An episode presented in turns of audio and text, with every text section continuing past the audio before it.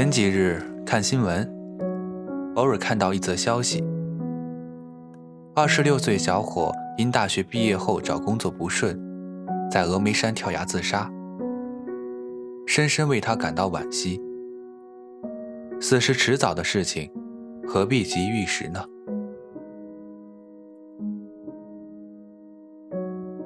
大学毕业后找工作，这是人生中的第一个坎。以后还会面临结婚、生子、中年危机等各种各样的坎，连第一个坎都迈不过去，真是糟蹋了上苍所赋予的生命机会。毕业即失业，或者有过失业的经历，真的没什么大不了。人一辈子这么漫长，谁还没有失意的时候呢？就拿我自己来说，失业的次数我都懒得去计算。大学毕业的时候找的第一份工作，先给我放假一个月。同学在工作的时候，我却成了一个闲散的人，没有住处，没有生活来源，只能借住在学弟的宿舍。为了不让家人担心，告诉他们工作很好，而自己。却要数米下锅，这样熬过一个月，满怀对未来的憧憬去上班，却被一辆大巴载到一个荒无人烟的地方。那里离最近的村庄也有十公里，厂区周围除了山就是山。去城市的班车每周一次，所有的人住在公寓楼。早晨一起跑步拉练，吃难以下咽的食堂，有时间还要练习企业的洗脑歌曲。我快被郁闷死了，这不是我想象的样子啊，也不是我想要的生活。难道我要在这样的地方消耗自己的青春？在反复思量之后，我踏上了每周一次的班车，离开了这个人生第一次。全职工作的地方，也选择了失业。当然，失业是很痛苦的，毫无目的的投着简历，连自己人生的方向都看不清楚。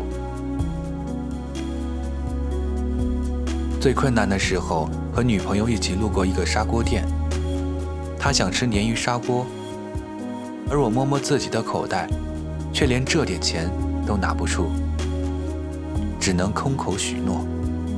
这段经历以后不断在我脑海中闪回。每当遭遇困境时，总会想起，不能让心爱的人连最简单的食物需求都满足不了。也许人最害怕的就是安逸，只有在不停的波折中，才能促进自己的成长。危机当中，往往蕴含着机会。在经历了一段长达几个月的等待期，终于迎来了人生的第二份全职工作。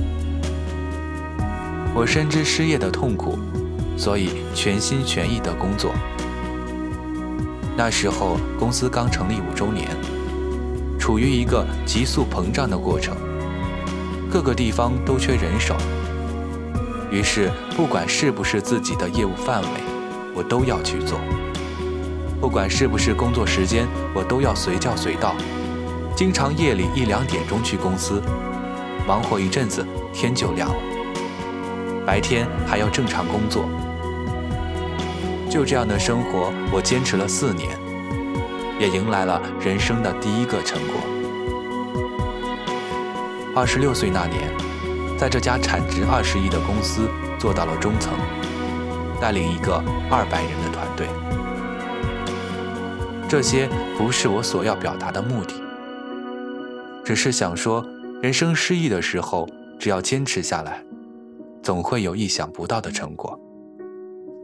念书的时候，我不曾想到会失业，以为自己满腹经纶，凭借自己的本事可以打下一片天地，可我还是失业了。穷的时候，我不曾想到买一份简单的食物都做不到。可我真的穷到了那个地步。未曾工作的时候，我希望西装革履，在商场上叱咤风云。可真的工作的时候，我灰头土脸，整天和一些机械零件、油污、粉尘打交道。我曾经期许自己的人生状态：朝九晚五，有钱有闲。可来到现实的世界，从未实现过。要不有点小钱，没空闲；要不空闲的有大把时间可以挥霍，却没有充裕的物质条件。这个世界真的不是我们所想要的样子。我们只是在这座生活的迷宫里，四处寻找出路。世界从来没有按照我们的意愿存在过。死。也是人生的一种选择。失意的时候，我也曾想过，这么多磨难，这么多煎熬，活着有什么乐趣？真不如一死了之。可当我真的买了一份鲶鱼砂锅送到我女朋友面前时，看到她脸上的满足以及向朋友诉说时的自豪，我才有了一种顿悟的感觉。死是一件多么自私的事情！世界上还有这么多我爱的人和爱我的人，怎么能用自己的自私来折磨他们呢？有人说，人生就像一趟有来无往的单程车。我想也是对的。既然所有的目的地都是驶向死亡，为什么我们不在旅程上多停留一会儿？哪怕不能长相厮守到天长地久，多停留一秒，死能同学时也会有多一秒的回忆。也许上帝会说，人生就是一种历程，看一种风景。既然世界不是我们想要的样子，我们在这个旅程上多看一种风景，把每一种磨难当做一场历险。我想。也是一个不错的选择吧。